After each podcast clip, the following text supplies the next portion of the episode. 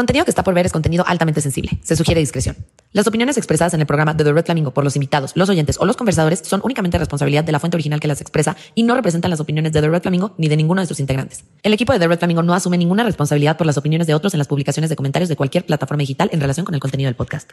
Flamingos, es un hecho que pasamos gran parte de nuestro tiempo en Internet donde compartimos cosas sensibles y que queremos mantener privadas. Sin embargo, esto está sujeto a constantes amenazas de seguridad. Por eso mismo te quiero contar de NordVPN, una manera de mantener tu información encriptada. Ellos conservan tu dirección de IP y te protegen de cualquier software malicioso o intrusivo. Además de que puedes cambiar tu ubicación virtual en cualquier parte del mundo. Incluso puedes acceder a contenido de entretenimiento de Estados Unidos o de Europa. Además de que NordVPN es la red más rápida del mercado, así que no te vas a tener que preocupar porque se atrase tu internet. Lo mejor de todo es que no es como en otras plataformas, aquí sí puedes tener tu NordVPN hasta en seis equipos. Consigue tu oferta exclusiva de NordVPN entrando al link especial para los flamingos en la descripción. Las leyes Jim Crow fueron unas leyes instauradas en 1876 y en 1965 en Estados Unidos, principalmente para el tema de segregación racial en los Estados Unidos y se propiciaba por el lema de separados pero iguales. Eran estas leyes que separaban a las personas de color de las personas blancas en todo tipo de lugares, en escuelas, en bares, en transporte público, etc. Hoy en día pensar en la existencia de las leyes Jim Crow suena implausible, simplemente algo que no podría pasar en la sociedad de hoy en día en pleno siglo XXI. Sin embargo, ¿qué tan internalizado tenemos estos separados pero iguales? La verdad es que a la hora de elegir pareja lo practicamos un poco, ¿no? A la hora de elegir pareja surge un tema de discriminación racial y fetichismo racial por el que a veces nosotros decimos sí, sí, somos iguales, pero contigo no me meto, contigo no me acuesto. Entonces, ¿cuál es la diferencia? realmente entre las leyes Jim Crow de ese entonces y la paradoja que está ocurriendo hoy socialmente de una forma muchísimo más sutil. No tenemos leyes tal cual que nos separen en el transporte público, pero sí tenemos leyes sociales que nos separan de elegir nuestra pareja. Por lo tanto, ¿qué tan real es decir que no es racismo nuestro deseo sexual? Al respecto, la filósofa Sirini Bazán dice que nuestro deseo sexual no es completamente apolítico, sino que está relacionado con todos los constructos sociales que nos van educando y que nos van instruyendo a lo largo de nuestra vida dando como resultado que ciertos grupos experimenten exclusión sexual incluso a la hora de tener intimidad con otras personas. En este episodio vamos a hablar precisamente de esto, de la justicia racial, de la discriminación racial en la sexualidad, también vamos a hablar de la fetichización racial y de cómo nos vamos desarrollando y se van dando nuestras relaciones a partir de estas predisposiciones racistas y sociales con las que nos han educado. Y para ello voy a invitar a una actriz que se llama Jani y que, bueno, ella ha vivido algunas experiencias que nos podrán dar un poquito de luz sobre esta discriminación sexual y también en otros ambientes, discriminación social en general a partir del racismo que ella ha podido experimentar desafortunadamente. Y posteriormente hablaremos con una persona anónima que se considera y se autodenomina racista, para poder finalmente concluir con nuestro filósofo favorito, Mauro Rebolledo, eh, sobre la moralidad o inmoralidad de todos estos argumentos. Así que, flamingos, no se lo pierdan, quédense con nosotros para la siguiente sección. Chao, chao. Yani, bienvenida al Red Flamingo. Muchísimas gracias por honrarnos con tu presencia aquí, y con tu energía además, ¿no? Gracias, gracias querida por invitarme y que siempre es, es importante cuando te dejan este, dar tu opinión y hablar un poquito. Eso es, eso es increíble. Ay, muchas gracias. No, la verdad también es increíble escuchar opiniones de distintas personas todo el tiempo porque uno cree que tiene la razón y la verdad y que es dueño de la moral y la verdad es que a la mera hora te das cuenta que hay mil puntos de vista más que, que evaluar, ¿no? Y, Totalmente. Y a mí me gustaría que nos contaras un poquito antes de, entrar en calor, un poquito de ti para que la gente sepa quién le está hablando al micrófono, a qué te dedicas. Cuéntanos de ti. Soy Yanni, soy Yanni Prado, de cubana. Eh, llevo en México viviendo hace 14 años. Aquí empecé a estudiar interpretación, en mi país lamentablemente no pude porque eh, había muchas situaciones políticas, sociales, varias cosas que pasaban ahí que si me volví artista en Cuba iba a ser un problema para salir del país. Eh, casual lo que pasa en mi, en mi país, la realidad, la cruda realidad del cubano. Eh, llegué aquí hace, bueno, llevo 14 años aquí viviendo, empecé a estudiar actuación acá, en el SEA. Eh, luego me fui del SEA, eh, cuando me graduaron, que me graduaron antes de tiempo, empecé haciendo novelas en Televisa, luego hice series y ya por último, que era creo que una de las metas que tenía, porque no soy conformista con nada, y una de las metas que tenía era, no sé, estar en una plataforma, hacer más formato cine, porque realmente el cine es lo que me apasiona. Y, tuve la fortuna de estar en España protagonizando una serie que se llama Sky Rojo eh, en Netflix y de ahí no he parado. Gracias a Dios me ha abierto muchas puertas estar en una plataforma tan importante como es Netflix. Y bueno, ya nada, ahora vine aquí a México un rato, mi segunda casa. Eh, una porque pretendo también seguir, eh, o sea, teniendo trabajo acá, este, y más si puedo hacer cine mejor, porque el cine mexicano es muy bueno, es muy potente. Y vine aquí por eso, porque es mi segunda casa y, y a ver qué tal acá, porque ahora me tengo que ir a España otra vez. Pero, pero quería volver acá, quería, quiero trabajar aquí, no perderle este, el, el no sé, no perder mi México, no perder la industria en México que es tan potente e importante a nivel internacional. Como todo, siempre hay dos lados de la moneda, ¿no? Tanto México como España, que son grandes países y que tienen una industria cinematográfica importantísima. Sí. Desafortunadamente, el tema social nunca deja de impactar. Y siento que pueden haber circunstancias en las que quizá en tu carrera te has sentido un poco incómoda. Entonces, no lo sé, tal vez estoy asumiendo, pero ¿ha habido alguna ocasión en la que tú hayas sentido que el trato no haya sido igual a ti contra otras personas por cuestiones de discriminación? En muchas ocasiones. Creo que, no se supone muy bien. eh, muchas ocasiones. A mí me ha tocado muchas, muchas lamentables acciones de, de otras personas hacia mí que a veces hasta ni se, yo creo que ni se dan cuenta, eh, con, con, a veces hasta con, no solamente con palabras de estarme discriminando eh, por mi color o por el origen mío, que soy cubana, claro, si soy cubana es, es una facilota y realmente no es así, esa es la, la manera machista y patriarcal que todo el tiempo están hablando de las mujeres, sea de la nacionalidad que sea, porque te vistes de una manera y eres muy zorra, te vistes muy tapada y eres monja, entonces es, todo el tiempo es un estereotipo con nosotras. Eh, obviamente estar en este medio que es la, interpretación, este medio de, del arte, es difícil más cuando eres mujer latina y morena, porque todo el tiempo este papel no es para ti o, o pasaron muchas veces que hasta yo estudiando me decían, y yo no sé, es que tú eres morena. Aquí normalmente en México no protagonizan las morenas. Es que fuerte. como, Aparte, ¿sabes gente cuando, morena claro, en México. cuando llegas, yo, o sea, yo llegué a México, ¿sabes? En mi país, por ejemplo, que eh, muchas veces en la calle, no sé, por cualquier cosa, eh, esta India o la India, y yo, la verdad es que yo yo al principio, cuando no conocía cuál era la, la, la manera de, discriminatoria de decir esa palabra, en mi país es algo bonito, el color indio es algo bonito, ¿sabes? Venimos de, venimos de aborigen, entonces esos son nuestros ancestros. Para mí era bonito, cuando llegué aquí vi que era una, una manera despectiva de decirte. Y cuando llegué me dicen, no puedes protagonizar porque eres moreno y yo, pero en México la mayoría son morenos. ¿Por qué? Porque necesariamente tendría que ser blanca para protagonizar? ¿Por qué necesariamente tengo que tener ojos claros para ser villana, que será otra cosa? De que, uy, las villanas de por sí tienen los ojos claros porque demuestran más. Yo puedo demostrar lo mismo con ojos pardos, ¿sabes?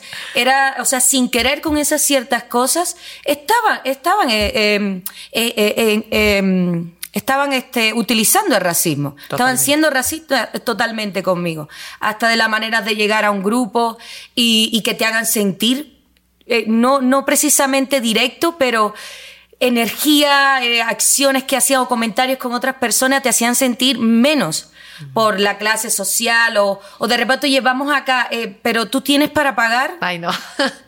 era como todo absurdo que, claro, al, principio de tener tantas acciones así hacia mí, era como que me quedaba un poco en shock. Ahora ya no, porque he pasado por tantos que luego hay como estas personas que te dan el consejo de mejor ignora es que ignorar es, es lo peor que podemos hacer, porque no va a haber un cambio. Exacto. Ignorar es que eso se quede paralizado ahí mismo y sigamos aguantando que caminemos por la calle y que, eh, mamacita, oye, puta, esto y lo... O sea, 40.000 obscenidades que nos dicen y nos discrimina por, por simplemente hacer eso que me están pidiendo. Ignóralo. No voy a ignorar. Bien. O sea, claro que tengo que hacer un cambio, no yo, todas nosotras, porque el trabajo es entre todas nosotras para hacer un cambio, no importa la diferencia de color. Se están metiendo con una mujer y, la, y todas las mujeres tenemos que apoyarnos entre todas para que haya un cambio.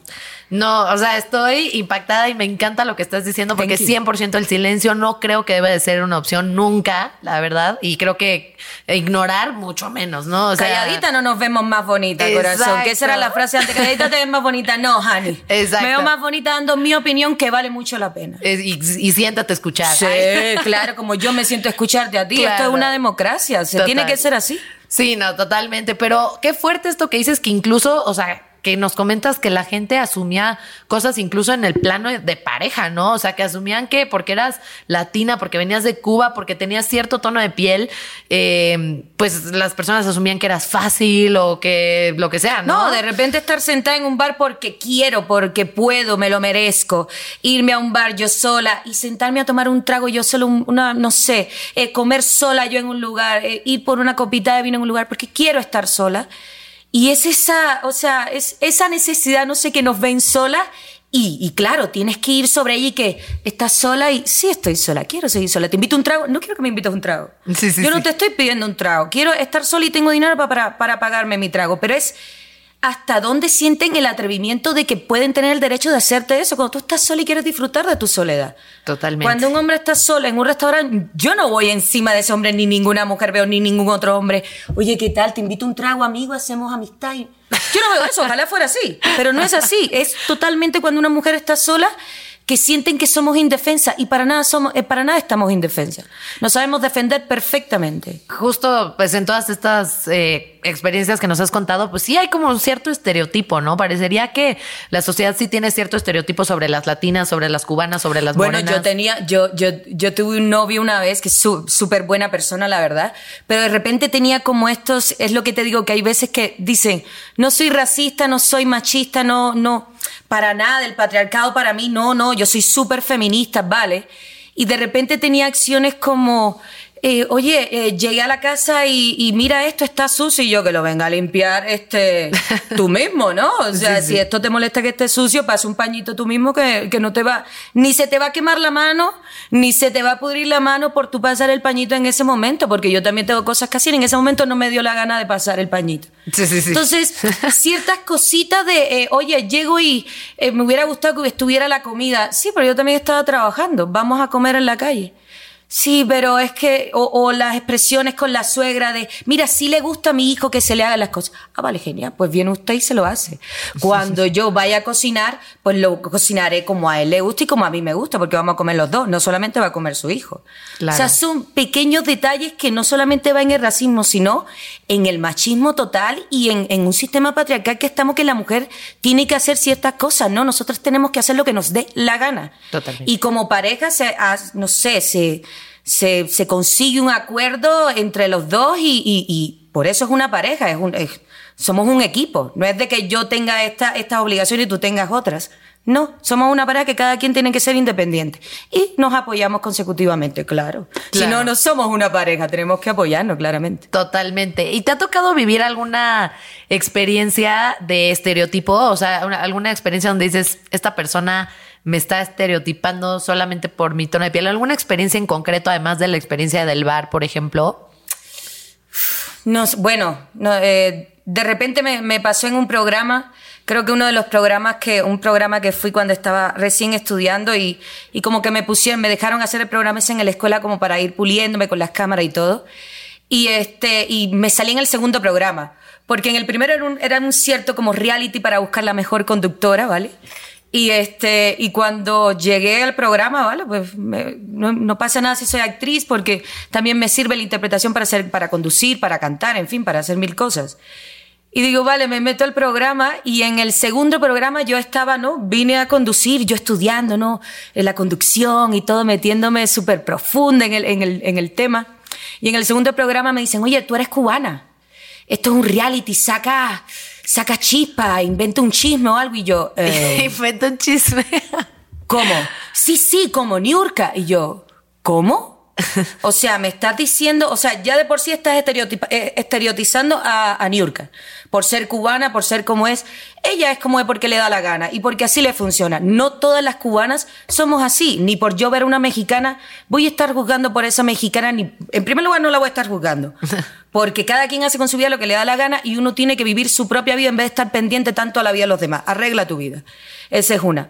Pero yo no voy a estar juzgando ni, ni estereotipando a una persona porque me haya, porque la, vi esto en un, en un programa de televisión, vi esto en una, en, en una película.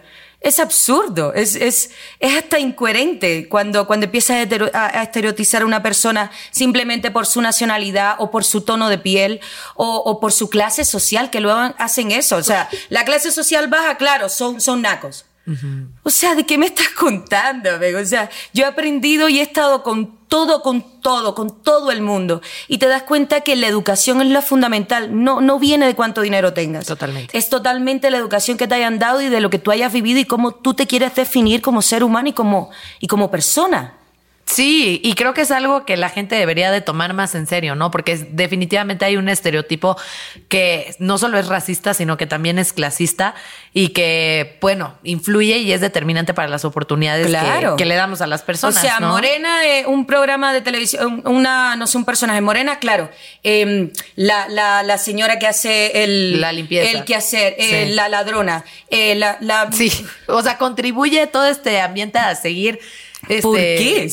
Con, el estereotipo sobre las personas morenas. Totalmente, la vivimos a diario, totalmente. Sí, sí, sí. El otro día vi una película que igual como que los malos eran los morenos, ¿no? Y era como, güey, ya cambien la narrativa claro, una vez, ya sabes. Porque además no es la realidad tampoco. o sea, no solo es una narrativa que no deben de seguir impulsando porque hay que ser todos iguales y viva el amor y la paz, no, sino porque no es real. No, o sea, no, no refleja una realidad. Quiere reflejar la este, realidad en las producciones, que normalmente siempre hay una esencia de eso, pues refléjala, refléjala de, verdad, de verdad, ¿sabes? Sí, y todos hemos llegado a ser villanos en la historia de alguien más, ¿no? Pero tú cómo te sientes respecto de que las personas puedan utilizar el tono de piel como un factor determinante para elegir pareja. ¿Cómo te sientes a ese respecto? ¿Qué opinas? Bueno, ¿qué opino? Que es, que es una, es un idiotez total, una ignorancia total de estarnos definiendo por el color de la piel. O sea, vivimos en un mundo que es diverso, que es inclusivo, que realmente, realmente si te digo la verdad, para mí la, la diferencia de clase, de razas o la raza en general del ser humano no debería existir. Porque eso es lo que, de estar identificando raza blanca, raza negra, que te pongan en el pasaporte donde quiera, que antes lo hacían, no sé si ahora lo hacen, pero... Eh, pon tu raza mestiza, blanca. ¿Qué, me, qué, qué, ¿Qué va a pasar con eso? ¿Cuál es la diferencia si yo pongo blanco, negro? O sea, ¿por qué hay esa diferencia de raza? Soy un ser humano, debería haber un ser humano, ¿vale? No soy un alien. Claro. Soy un ser humano, da igual la raza que tenga. Creo que es una ignorancia total, una falta de respeto total a, la identidad de, de, las personas de estarlas midiendo por el color de su piel, por la clase social, por, por, por tus orígenes, por tu cultura, en fin, es una ignorancia total que abunda todavía. Totalmente, pero justo mencionaste la palabra inclusión, ¿no? Para ti, ¿qué es la inclusión sexual en materia de discriminación racial? ¿Qué es la inclusión sexual para ti? Bueno, para la inclusión sexual. Creo que, creo que para mí es, es, la, es darle posibilidad o, o, el derecho de esas personas de amar y demostrar su amor libremente. Creo que sí, creo que sería eso más o menos. Cool. Sí, es, es el respeto a, a, al amor en general, da igual de la manera que sea. Siempre y cuando se esté, porque luego hay tantas, tantas barreras cuando las personas están demostrando amor que no se nota tanto, pero más bien se nota en todo lo demás, toda la parte del odio, todas las guerras. Entonces, si ya me estás poniendo una cruda realidad, joder, vamos a resaltar un poco esta parte que nos une, que es el amor, realmente. De ahí se basa todo. Sí, ¿y qué le dirías a las personas que o sea, aquí hay dos, dos consejos o dos opiniones, ¿no? Uno, ¿qué le dirías a las personas eh, que son racistas, objetivamente? O sea, más allá de, ah, es una tontería que seas racista. O sea, realmente, ¿qué mensaje profundo le darías a las personas allá afuera que son racistas y que creen que tienen una posición válida al respecto y que creen que el hecho de tú escoger a tu pareja eh, por su tono de piel es válido y es este no es sé, que vamos, voluntario. Cada vez que escucho eso es, es fatal. O sea, Sí, elegirlo pero- por el color de piel es. Pero tú qué les dirías? O sea, imaginemos que, imaginemos que estás frente a una persona racista. No la vas a hacer razonar diciéndole que es una tontería. No, fíjate que una vez me pasó algo muy curioso y, y lamentable. A ver. Eh, que estaba, estaba caminando yo por, eh, por la Roma, sí, la Roma, y este, la Roma Norte estaba.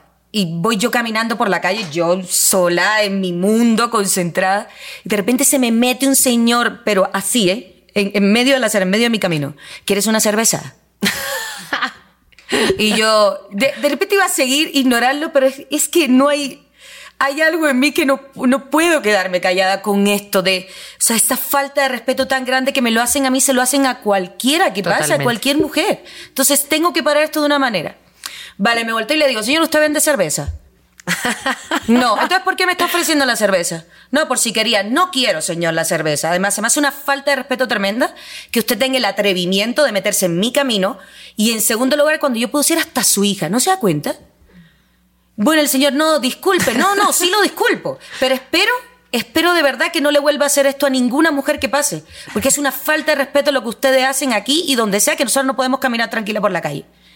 Sigo caminando y el señor de al lado, el cavernícola, perdón, porque era un cavernícola, no tenía nada, nada en la cabeza que decir, me empieza a gritar en la calle, a ti nadie te ha faltado respeto, india de mierda, regrésate a tu puto país, regresa. Y yo, ¿cómo? Lo- me volteé y lo, y lo grabé. Primera vez que grabo por... Qué buena idea que te voy a grabar. Primer- no, lo voy a exhibir. Primera vez que grabo eh, una, un ataque así racista, porque nunca he tenido la oportunidad. Me ha pasado otras veces, pero no, no, no horror. Claro, me quedo como defendiéndome yo sola, porque la cosa es que pasa esto. Sí, no sabes cómo y todo el reaccionar. mundo te- no, y todo el mundo te empieza a rodear, ¿eh? Todo el mundo empieza a ver. Y nadie se mete. Ni una mujer que tú digas, coño, aquí vamos, claro, aquí está mi compañera apoyándome, porque eran dos hombres contra mí, diciéndome 40 mil cosas y yo tratándome de defender.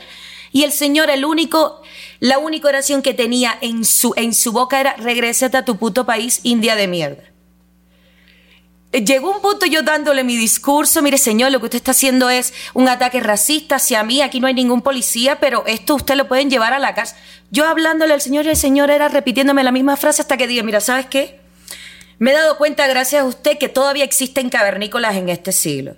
Entonces espero, espero por favor que concientice un poquito porque ojalá a, la- a las mujeres que están en su familia no le pase lo mismo que usted me está haciendo a mí.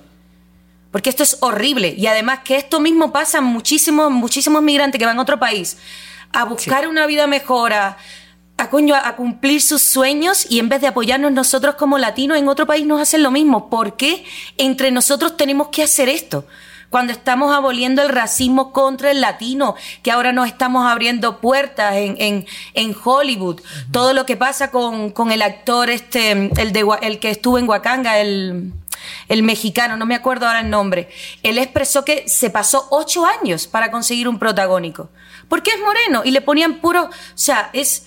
Él, ya vivió el racismo, entonces si nosotros estamos aboliendo esta parte, estamos defendiendo lo que es el, sentimiento latino, el pub latino, estamos aquí los latinos presentes, ¿por qué entre nosotros nos volvemos racistas? ¿Sabes? Es, es todo incoherente, todo, todo cuesta trabajo, pero creo que es una lucha que hay que mantenerse, no para nunca, no ignorar. Hay que hablar, hay que resolver los problemas, hay que concientizar a la gente de que nadie es superior a nadie, porque esto viene, el racismo viene de, siento que la otra persona de, de cuando es racista es porque se siente superior a la otra persona. Eh, la educación que le dieron también, hay que, hay que venir desde eso que vivimos en un mundo que es diverso y es hermoso por eso. Claro. O sea, es hermoso en, eh, en las producciones ser más inclusivos. ¿Por qué? Porque vivimos en ese mundo. Y qué mejor que ver algo en la tele y de repente sentirte identificado porque hay un mexicano, a- eh, una mexicana, una cubana, un cubano, un, chileno. Eso es lo más lindo que hay. Vivimos en ese mundo. ¿Por qué no hacerlo más inclusivo en las producciones, que se note más esa cercanía de nosotros como seres humanos en vez de la, eh, eh, la división que hacemos por el racismo, por la, el color de la piel, por la, la nacionalidad que tengas, por el idioma que tengas. Vamos, vivimos en un siglo que, vivimos en un mundo que es totalmente diverso y eso es lo más hermoso que tiene. el mismo separado, pero iguales, Claro. ¿no? ¿Te acuerdas eh, con las leyes Jim Crow? Justamente, ¿no? El separado, pero iguales es algo que se ha perpetuado no solamente en las producciones o en la educación en general, Sí. sino también en la sexualidad de las personas, ¿no? Ah, sí, separados, pero iguales. O sea, yo no me mezclo con gente de tono de piel, pero somos iguales, ¿eh? No, y que yo no soy racista, mi amiga es negra. Sí, sí, sí, exacto. O sea, Sí, da sí. igual, o sea, da igual. El Sí, racismo no te- viene de que si me llevo bien o no, el racismo viene de acciones, de, de cómo te expresas, Posturas. de cómo tratas. Exacto. Totalmente. Viene, viene de muchos factores, no solamente viene de, claro, tengo un amigo negro y yo por eso no soy racista. O sea, no viene de ahí. Eso es, eso es lo más absurdo que me puedas decir, claro. Es muy superficial. Total. Oye, Yani, y ya para terminar, este. No, no terminemos. mi Ah. no, pero. De aquí después me voy con un café y seguimos hablando. Ay, por favor, eso sí, eso favor. sí, 100%. Este, ¿qué le aconsejarías a todas esas personas que han sido rechazadas emocional y sexualmente por cuestiones de discriminación racial? ¿Y qué le dirías a esas personas que de una de otra manera o desde otro punto de vista han sido, o sea, fetichizadas, fetichizadas? Pero, ¿cuál es? em, Ajá, por su tono de piel, que la gente este, tiene como estas expectativas de, de ellos a la, a la hora de tener este, una vida íntima eh, solamente porque, porque tienen cierto tono de piel. ¿Qué le dirías a estas personas? Porque son personas que sienten horribles, son personas que tal vez no tienen tu autoestima, son personas que tal vez no tuvieron este, a una amiga como tú que les diera un consejo y que de verdad se sienten mal y que de verdad empieza a impactar en la forma en la que se conciben a, ellos mismos o a ellas mismas. eh, y empiezan a crear estas inseguridades a partir de su piel. ¿Cómo les ayudarías? ¿Qué les dirías? Bueno, yo lo que les diría es que estén orgullosos de quiénes son. O sea, eh, tienen que ser orgullosamente latinos, orgullosos de dónde vienen, orgullosos de, de- del camino que han transitado, de, de la independencia que han tenido para lograr sus sueños, orgullosos de su color de piel porque eso nos hace únicos y auténticos. El color de la piel es lo más lindo que hay que deberíamos verlo como un color de la piel no por raza, porque no somos animales, eh, no somos perros, somos sapiens sí, pero vamos, somos seres humanos que no deberíamos de estarnos definiendo por, por el color de la piel. Eso, que sean orgullosos de quienes son, que, que no se callen, que cuando que tienen todo el derecho para defenderse, para, para decir esto no me gusta, para denunciarlo también, porque se puede denunciar a los ataques racistas, aunque sea más difícil, no, pero se puede denunciar. En fin, que estén orgullosos de quienes son, que esto que estos ataques racistas que de verdad, porque afecta, claro que afecta al momento, pero que no aborde toda la vida y que tu vida se haga añicos por esas demostraciones de racismo que te hacen las personas, porque es ignorancia de esas personas. No es cosa tuya. Tú tienes que estar orgulloso de quién eres, del color de la piel, de donde vengas, porque eres único e irrepetible en el mundo. Entonces, está orgulloso de, de, de lo que eres. Y lo más importante, que no ignoren Total. la situación. No. No, o sea, no la dejen que pasar. la denuncien de la manera que sea, que la denuncien, que cuando tengan oportunidad de hablar, que hablen porque tenemos una voz y, y si tenemos voces para ser escuchados. Totalmente. Totalmente. Ay, Yani, pues muchas gracias. Gracias. Este, eres Es una un placer, invítame más seguido Sí, eres una mujer muy tema. fuerte, muy fuerte, muy energética y creo que tienes como justamente todos estos argumentos súper potentes y súper ciertos, a mi parecer, de por qué las personas deberemos empezar a ser verdaderamente iguales, buscar una igualdad no nada más en las escuelas, no nada más en los puestos de trabajo, sino en las parejas que tenemos, en la forma en la que En general, en todo, que ¿no? vivimos en ese mundo. Exacto. Y no lo podemos hacer añicos por, por una división tonta de nosotros que, que es el racismo, que eso es lo más absurdo que, que pudo existir en, en la Tierra. Pero es poco a poco tenemos que abolir eso, porque vivimos en ese mundo y, y vinimos para estar y para convivir entre todos como sociedad. Totalmente. Pues muchas gracias, Yani. Te agradezco mucho que hayas estado aquí. Gracias. y pues nos vemos en el siguiente episodio. Gracias, querida. Invítame al próximo. Claro. Aquí estoy. muchas gracias. Gracias, Chao, chao. Hola, persona anónima. Este, bueno, pues vamos a empezar las preguntas. No te voy a preguntar nada personal ni, ni que nos cuentes de ti porque no es lo relevante para este tipo de entrevista. Aquí nada más queremos ver tu opinión respecto de el, el- el tono de piel de las personas al momento de elegir pareja. Eh, ¿Para ti es relevante el tono de piel al momento de elegir una potencial pareja? 100%. ¿Por qué? Pues porque me gusta, yo soy una persona blanca y a mí me encanta tener, o sea, que mis parejas sean de, mis, de mi mismo color eh, porque si quiero procrear una familia, quiero que sean blancas. Y pues es muy importante. Me gusta, me siento cómoda con una persona con el mismo tono de mi piel. Y pues básicamente es eso. ¿Qué es lo importante realmente de que, o sea, de que una persona sea blanca como pareja para ti? Todo, todo porque me encanta mi color blanco, me fascina y, y pues bueno, no tengo nada en contra de la gente que tiene otro tono de piel, pero no para, para que sea parte de mi familia. O sea, me encanta, puedo tener cualquier tipo de, de gente a mi alrededor sin ningún tema, pero no para yo, yo salir con una persona, no, no, no me gustaría para nada que no fuera del tono blanco. ¿Por qué no pueden ser de otro tono de piel tus miembros familiares? ¿Cuál es el impedimento? O sea, ¿qué hay detrás de que me gusta o no me gusta ese tono de piel? ¿Qué hay, qué hay, hay algo más detrás de eso? ¿Hay alguna creencia que tienes respecto de, de las personas que no son blancas?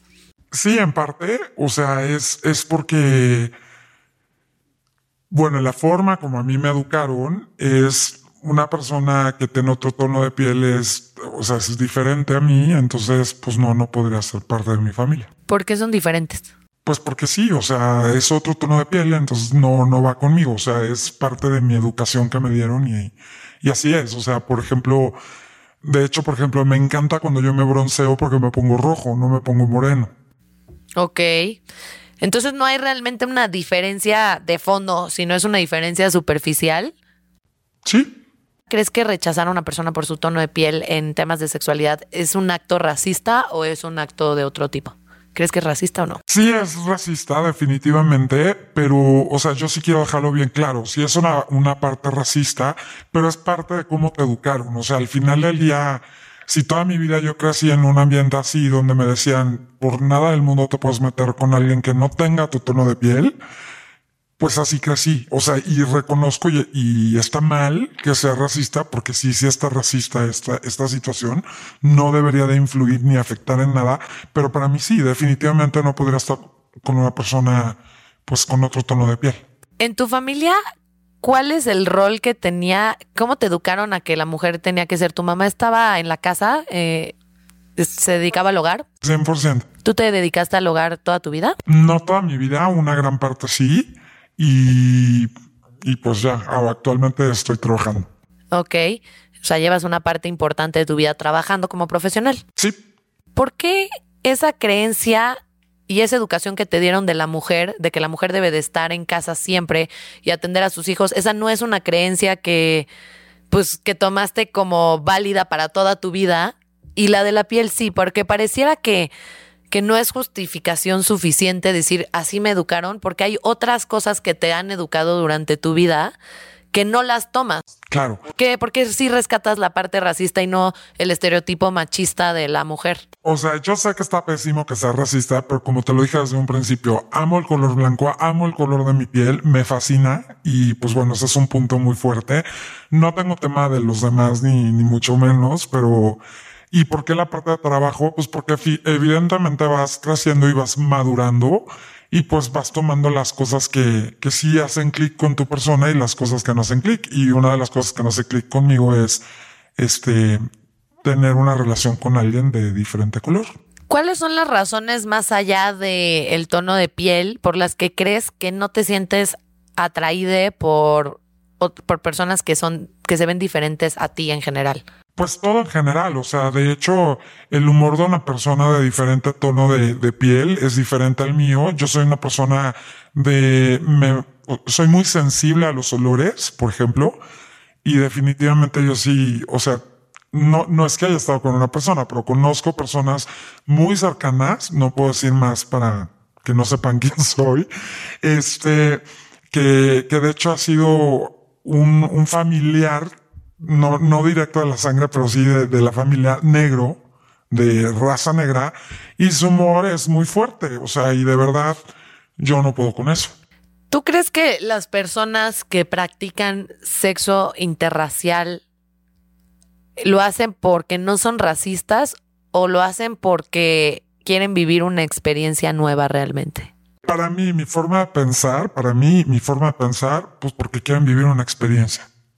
Ok, o sea, no es porque realmente se conciban en una posición de igualdad o de paridad respecto de la otra persona, sino que es más bien un tema de quiero vivir algo nuevo, esta persona es algo nuevo. Para mí sí es así, o sea, es, es como todo, o sea, al final del día es, o sea, vamos, porque sí, sí soy racista y sí, la- el tono de piel es muy, pero por lo mismo, o sea, es el mundo racista. O sea, ¿por qué? Porque los diferentes tonos de pieles, hablando, por ejemplo, de la raza negra, son educados diferentes a la, a la raza blanca. O sea, aunque lo digan o no, aunque esté bien o mal, sí es- somos educados diferente. Entonces, yo no podría estar con una persona que es de raza negra porque tiene ot- otra forma de pensar, otras cosas. Y pues en ese sentido yo no podría estar con una persona que, que fuera negro o, o chino o japonés. O sea, tampoco podrías estar con una persona que tenga más dinero que tú porque la educaron diferente. O tampoco podrías estar con un inglés porque lo educaron. No, no, no, sí, pero hay, hay más similitu- similitudes, ¿sabes? O sea, normalmente yo las parejas con las que tengo me gusta salir con gente que es afín a mí.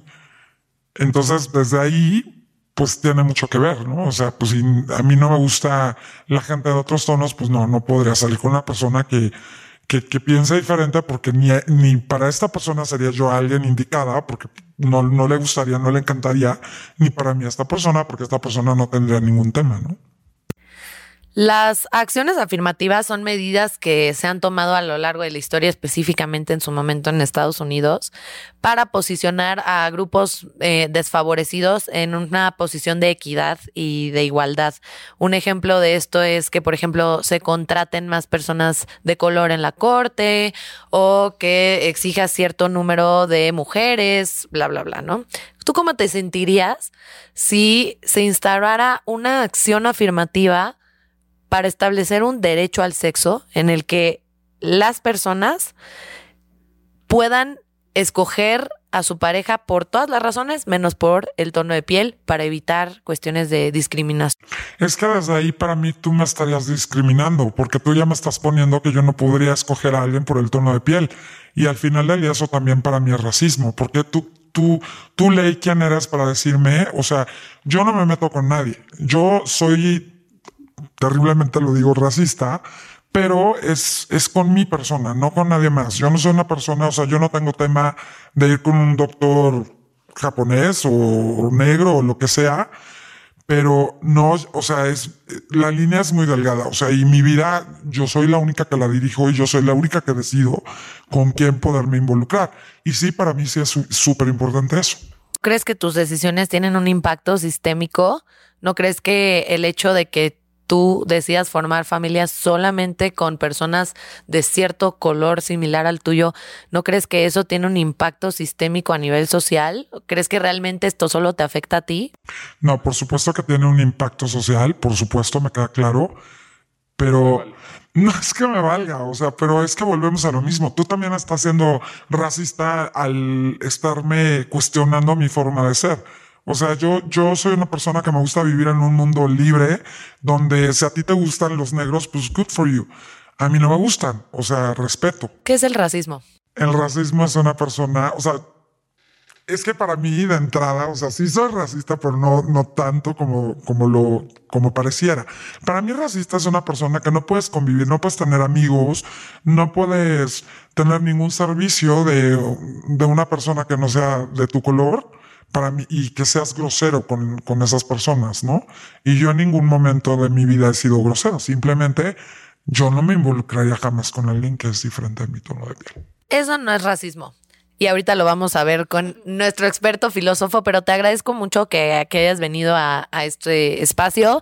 Eh, al final del día son opiniones eh, difíciles de escuchar. para mí, para la audiencia, sin duda, pero, eh, pero creo que funcionan para, para el objetivo de, de hacer este contraste y de, de escuchar el otro punto de vista y ver realmente cuál es eh, la moralidad o inmoralidad detrás de todos estos argumentos. Así que muchas gracias por tu tiempo.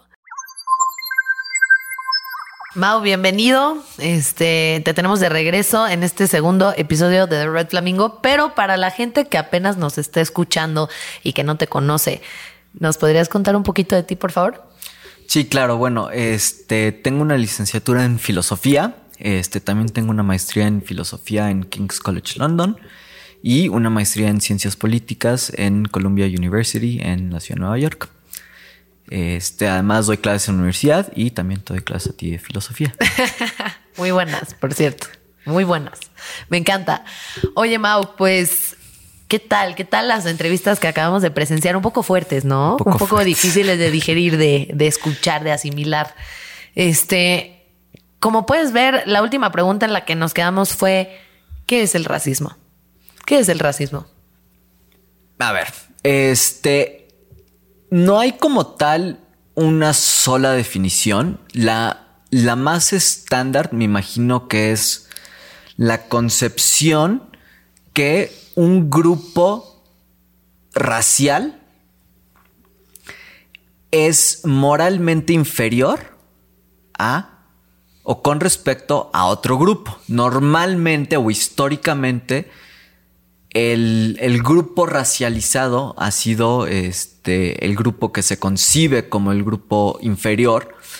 El grupo no racializado, es decir, el, el hombre blanco, la persona blanca, es el que se concibe como la, la persona, entre comillas, normal y por lo tanto superior moralmente. Es decir, esto implica, tiene la implicación de que la persona racializada, la que, la que es vista como inferior, tiene por lo tanto menos derechos y menos privilegios dentro de una sociedad y que por ende puede ser tratada de ciertas formas que una persona con todos sus derechos no podría ser tratada, ¿no? Esto ha dado este paso a esclavitud, discriminación y otro tipo de desventajas que personas racializadas, es decir, personas que son concebidas como personas de color, sufren.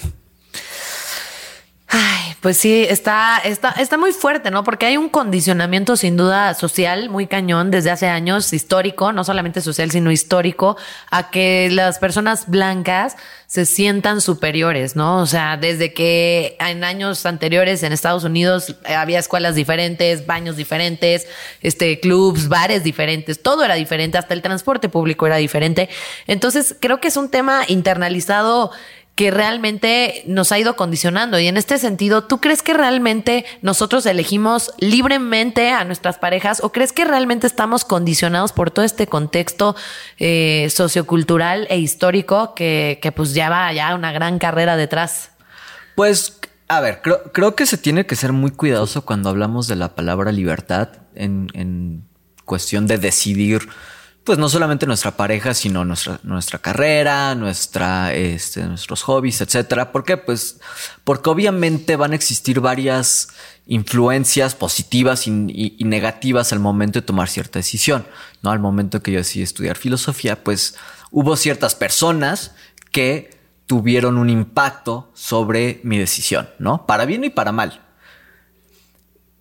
Ahora, cuando hablamos de decidir los parámetros con los cuales nosotros vamos a escoger una pareja, yo creo que el hecho de que muchas personas, y yo creo que la gran mayoría, tengamos en la cabeza el tono de piel de la otra persona como un parámetro relevante, independientemente de, de dónde lo pongamos en la tabla de este, jerárquica, pues yo creo que sí tiene que ver un poco el hecho, como lo decía este, la persona anterior, que hay una creencia que existen diferencias culturales, es una creencia,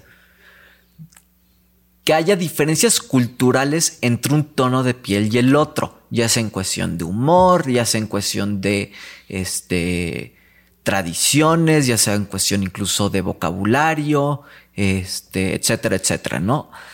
¿Por qué? ¿Por qué nos parece esto relevante? Porque normalmente cuando nosotros buscamos una pareja, ya sea simplemente para tener una relación sexual o para tener ya una relación romántica de largo plazo, pues estamos buscando cierta familiaridad, cierta relación que vaya más allá de simplemente tener pues ciertos gustos superficiales, ¿no? Que compartamos. También queremos una persona con la que confiemos y pensamos que compartir una cultura pues es, es relevante, ¿no? Y que por lo tanto justifica el hecho de que pues busquemos una persona que culturalmente hagamos clic y además que esa, esa relación cultural sea pues ya sea accidentalmente o no racial.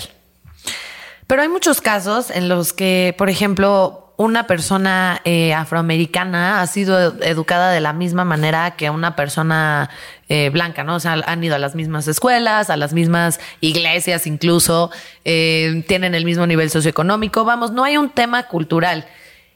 Creo que nuestro anónimo em, como que guió el tema un poco también a algo como un poco más animal, no tan racional. O sea, sí se mencionó la parte cultural, pero que hay de esta parte animal en la que dicen, bueno, pues es que a mí no me atrae, ¿no? O sea, simplemente no me atrae, no forma parte de mi deseo sexual. ¿Tú crees que el deseo sexual realmente deba de ir más allá de la moral? ¿Crees que es una buena justificación, una buena razón? A ver, este, cuando nosotros hablamos de moralidad, creo que tenemos que tener muy claro que, como en todos los casos, como en todas las diferentes áreas de la vida, la moral tiene también sus límites, ¿no? Este, cuando hablamos, por ejemplo, en cuestiones estéticas, pues no vamos a decir que un cuadro es malo moralmente. ¿Por qué? Porque pues un cuadro no cabe dentro de esa categoría. Vamos a decir que es bonito, que es feo, que nos produce ciertas emociones a lo mejor, pero no vamos a decir que el cuadro es malo o bueno. Del mismo modo, parecería que el deseo sexual no cabe, o se podría argumentar que el deseo sexual no necesariamente cabe dentro de la moral. Tenemos que ser muy cuidadosos. ¿Por qué? Porque ya parecería que estamos estirando la liga moral un poco más de lo que deberíamos. Estamos pidiéndole a la moral y por lo tanto a las personas meterse en facetas de la vida que a lo mejor no nos concierne, ¿no? Este, el deseo en general, no solamente el deseo sexual, pero en general es una parte pues muy privada, muy íntima y pues darle un espacio a la moral de meterse, pues a lo mejor sería una intrusión que no nos concierne. No solamente este, a nosotros como, a lo mejor como familiares o como amigos, y mucho menos al, al resto de la población en general. Entonces sí creo que hay que ser cuidadosos, por más que nos incomode el hecho de que una persona tenga ciertos deseos que nos que nosotros consideremos como pues perversos o crueles o malévolos, pues sí hay que ser muy cuidadosos en no meterse en la vida de otras personas más de lo que deberíamos. Pero al final del día, si una persona escoge a su pareja exclusivamente por razones racistas eh, y esto se normaliza, pues termina teniendo un impacto sistémico, ¿no? Pues sí. Ahora, creo que también tenemos que tener cuidado con no, no este, caer en una, este, en inglés se le llama un slippery slope, ¿no? O sea, este. Qué bilingüe, qué bilingüe. este, no, no, no pecar de exagerar, este, en las posibles consecuencias. Creo que sí, es cierto que, este, si en general la gente solamente escogiera su pareja, eh, con base al color de piel, pues ya se volvería un problema sistémico. Sin embargo, no es el caso que la gente escoja únicamente a su pareja con base al color de piel. ¿Por qué? Porque no es el único parámetro que nosotros tenemos en general, ¿no? Este, me atrevería a pensar que incluso la persona anterior, este, no basa toda su, este, todos sus parámetros únicamente en el color de piel de la persona. ¿Por qué? Porque hay mil personas blancas. No quiere decir que esta persona va a escoger a todas las personas blancas, va a tener otros parámetros, ¿no? Parámetros a lo mejor que tienen que ver con, este, pues, ahora sí que química, este, hobbies, este, que, sean de, de, interés mutuo, etcétera, ¿no? Que son muy relevantes para, para, para las personas y que son, pues, neutros racialmente esos parámetros. Pero ¿te acuerdas que nosotros en nuestras clases de filosofía estudiamos a Sonny Bedi? Sí. ¿Nos puedes contar un poquito de su posición? Bueno, Son, Sonu, Sonu Bedi es este, un filósofo politólogo de Dartmouth en Estados Unidos y él tiene la idea de que la exclusión sexual, excluir a una persona de una relación sexual por razones de raza es una posición racista. Es decir, si yo en Tinder, por ejemplo, no le doy a la derecha a una persona que a lo mejor este cumple con todos mis parámetros no raciales, ¿no? Es muy inteligente, este comparte mis intereses este musicales, etcétera, ¿no? Pero resulta que es negra y eso a mí no me interesa y le doy a la izquierda en lugar de darle a la derecha, estoy actuando de forma racista. Para él esto es importante porque la sexualidad es tan o más importante que conseguir una chamba, en el sentido que la sexualidad es un bien que nos abre las, las, las puertas a este, una vida sana, este, a una identidad completa, este, a tener una autoestima también sano, etcétera, ¿no?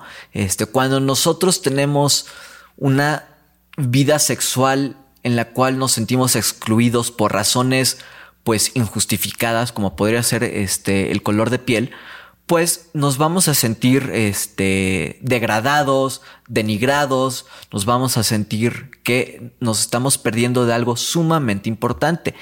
Y su postura es plausible. ¿Por qué? Porque efectivamente nosotros consideramos que nuestra vida sexual y el sentirnos incluidos sexualmente en general es, es valioso.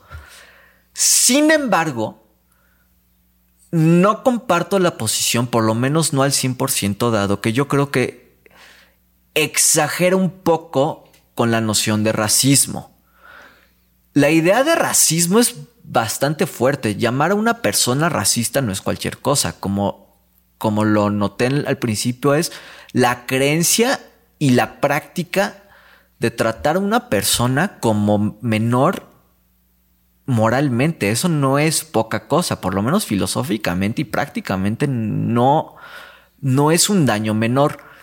Decir que yo al momento de que le estoy dando a la izquierda en Tinder, por ejemplo, a una persona porque no me atrajo físicamente, en particular por su color de piel, estoy siendo racista y estoy moralmente en un plano igual que una persona que a lo mejor este violentó físicamente a una persona de color, pues a mí se me hace que por lo menos en términos conceptuales simplemente no vuela, ¿no? Este, y mucho menos empíricamente. Yo creo que en, en, una corte, pues esto no tiene ni, o sea, no, no tiene pies, ¿no? Ese caso no, no, no, tendría ni por dónde empezar.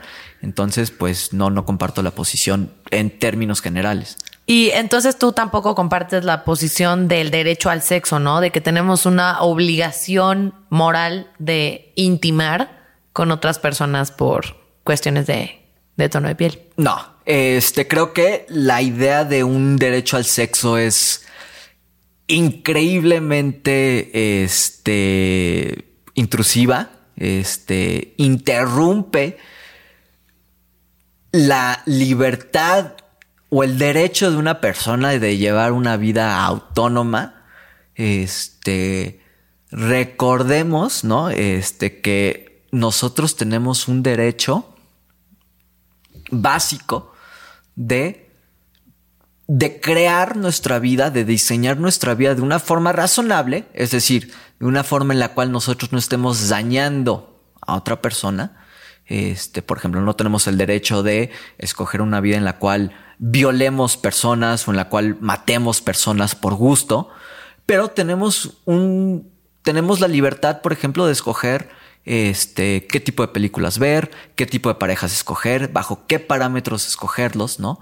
Este, ¿por qué? Porque nosotros somos personas con ciertas capacidades mentales, ¿no? Y con ciertas experiencias únicas que el resto de la población, el resto de la humanidad en general no puede compartir físicamente y metafísicamente no las puede compartir. Y si es el caso, pues entonces nadie se encuentra en una posición de decirme cuál es la mejor forma de vivir. Simplemente yo lo puedo hacer. Entonces, la idea de pensar de que alguien me puede decir, ya sea otra persona, tú por ejemplo, o el Estado en general, que me diga, oye, es que la mejor forma o el parámetro ideal para escoger una pareja tiene que ser de esta u, otra forma, o la mejor forma de llevar a cabo tu vida sexual es de esta u otra forma, me parece a mí que es una este, infracción sobre esta libertad de yo escoger mi estilo de vida, ¿no? Otra vez, siempre bajo la cláusula de que este sea un estilo de vida razonable, ¿no? Pero pues, la razonabilidad suele ser a veces un poco subjetiva, ¿no? También, o sea, porque si nos ponemos en este sentido de el Estado no me puede decir qué hacer y yo decido libremente, pues entonces no habría el tema, por ejemplo, ahorita del aborto, ¿no? O sea, sería como, ah, pues, o sea, el Estado no debería, y yo coincido, ¿eh? que el Estado no debería de decirte qué hacer con tu cuerpo, definitivamente, pero lo hacen, ¿no? Forma parte de la realidad social. Entonces, o sea, creo que el ser racista al momento de elegir tu pareja sí tiene em, una consecuencia sistémica, yo sí lo considero, o sea, yo sí creo que tiene una consecuencia sistémica, porque no estás arreglando el problema, o sea, al tú no cuestionarte por qué no estás escogiendo tal o cual pareja y decir si no lo estás haciendo por temas raciales, no estás solucionando el problema, lo estás propiciando y lo estás eh, creciendo. Entonces, yo creo que las personas deberían de por lo menos tomarse la molestia de cuestionarse a sí mismos. ¿Por qué no están escogiendo esa pareja? Y si es por razones de su tono de piel, ¿por qué realmente es importante para ellos? O sea, el decir, porque me gusta el tono de piel blanco y ya no es, para mí no es una razón moralmente suficiente. Quizás sea una razón no digo que no sea una razón, pero no me parece una razón moralmente suficiente. Nada más para, para contestar eso, creo, creo que yo lo que, lo, que diría es, ok, va. Este, la persona se da cuenta que la única razón por la cual escoge personas eh, blancas o una persona negra solamente escoge personas negras es porque, pues, le gusta el color X. Y luego ¿Tiene alguna obligación posterior a eso? Pues sí, ¿no? La obligación de no discriminar. Pero creo que ahí estamos exagerando un poco el rol o estamos malentendiendo el rol de una relación íntima, ¿no? Yo creo que una relación íntima no es un espacio político en el cual debemos arreglar injusticias sociales. Para eso funcionan otros espacios. O sea, ¿tú crees que el sexo no tiene que ver con la política? No, a ver, creo que es muy diferente. Creo que definitivamente la política impacta en el sexo, más no el sexo es un espacio para arreglar injusticias políticas, injusticias sociales. No es, no es la arena propicia para ello. Son cosas muy diferentes. Mientras sí puede tener un impacto la esfera pública dentro de la esfera íntima, la esfera íntima no es un espacio propicio para arreglar injusticias sistémicas. ¿Por qué? Porque se están jugando otras cosas donde se encuentran factores emocionales, factores como tú ya los mencionaste mucho más, pues animales, ¿no? Este, en donde no se está uno pensando necesariamente en los intereses de la población, sino a lo mejor en los intereses únicamente de la pareja o a veces únicamente en los intereses propios. Pero esos intereses propios están eh, como que de alguna manera condicionados. Por ejemplo, la pornografía de alguna manera nos, em, nos ayuda con esta concepción del fetichismo racial, ¿no? Y nos, nos concibe estos estereotipos como parte de nuestras creencias sobre las otras personas. Entonces, al final del día, sí creo que la esfera íntima tiene un impacto en la esfera macro, pública, política, etcétera, porque son cosas que se van normalizando desde lo más íntimo hasta lo más macro. Si yo discrimino a la gente en la cama, ¿por qué sería diferente a la hora de, de, hacerlo en un trabajo? Porque hay una política que dice que no lo debo hacer. Ay, por Dios, pues digo que no tiene las capacidades y ya, que no es el perfil de la empresa. Punto. O que no puede pasar al antro porque no es el perfil de, del, del, establecimiento. O sea, claro. es algo que pasa constantemente y creo que además, filosóficamente hablando, las personas racistas se pierden de la oportunidad de conocer otros tipos de cosmovisiones. O sea, se pierden de la oportunidad de quizá conocer al amor de, su vida simplemente por hacer esta discriminación de default del tono de piel. Sí, a ver, creo que para empezar, sí tenemos que dejar en claro que no queremos victimizar al racista, ¿no? O sea, el racista es el perpetrador de un daño moral importante, ¿no? No es una víctima. Sin embargo, sí creemos en filosofía que tú al estar actuando de forma inmoral, no solo estás dañando al un tercero, sino existen casos, en particular en casos de exclusión injustificada, como es el caso del racismo, o la discriminación más bien, en los cuales el daño no solo es hacia un tercero, sino hacia uno mismo, como es en el caso de la discriminación. ¿Por qué? Porque como tú ya bien lo dijiste, parecería que te estás perdiendo de ciertas oportunidades de, pues, por decirlo de algún modo, de robustecer tus experiencias, ¿no? Tu, tu catálogo sexual, si tú quieres, ¿no? Este, la, la, la, la, la forma en que tú puedes ver el mundo, ¿no? Tu cosmología, dado que pues te estás cerrando únicamente a un solo grupo de personas. Esto es un daño, ¿no? Dado que, este, pues, parecería que las personas tienen un derecho a, pues, la mejor calidad de vida, ¿no? Exacto. ¿Cómo tenemos en general la mejor calidad de vida? Pues con las más opciones posibles. Con la mayor, la mayor cantidad de opciones posibles. Cuando nosotros nos vamos cerrando y cerrando y cerrando, ¿no? Como una especie de persona feral, ¿no? Que está encerrada en un cuarto y no conoce a nadie, pues el daño no es necesariamente que, que, que la persona este, solamente esté encerrada per se, sino que no está conociendo a nadie. ¿No? O sea, porque puedes vivir en relativa comodidad, ¿no? Sin conocer a nadie, ¿no? Y sin tener estas experiencias, puedes estar muy bien alimentado, etcétera. El problema es precisamente que no estás viviendo necesariamente tu mejor vida. Exacto. Ese es el problema. Ahora bien, vuelvo a decir lo mismo, no estamos necesariamente victimizando al racista. El racista es una persona moralmente, moralmente que actúa muy mal, que está dañando a una persona. ¿No? Correcto. Este, y eso no es cosa menor.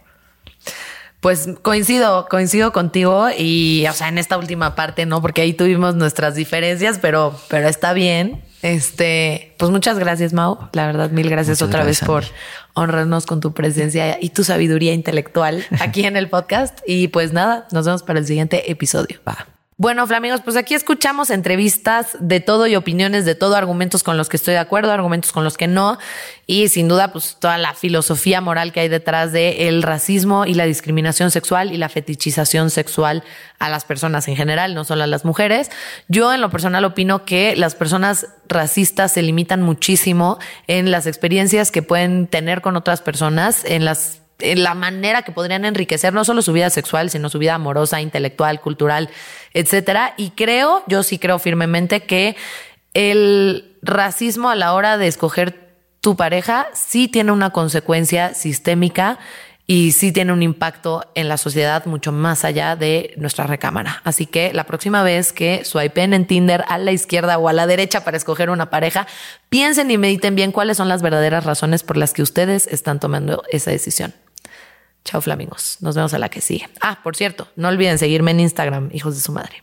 arroba t.red.flamingo para más contenido chido como este. Chao, chao.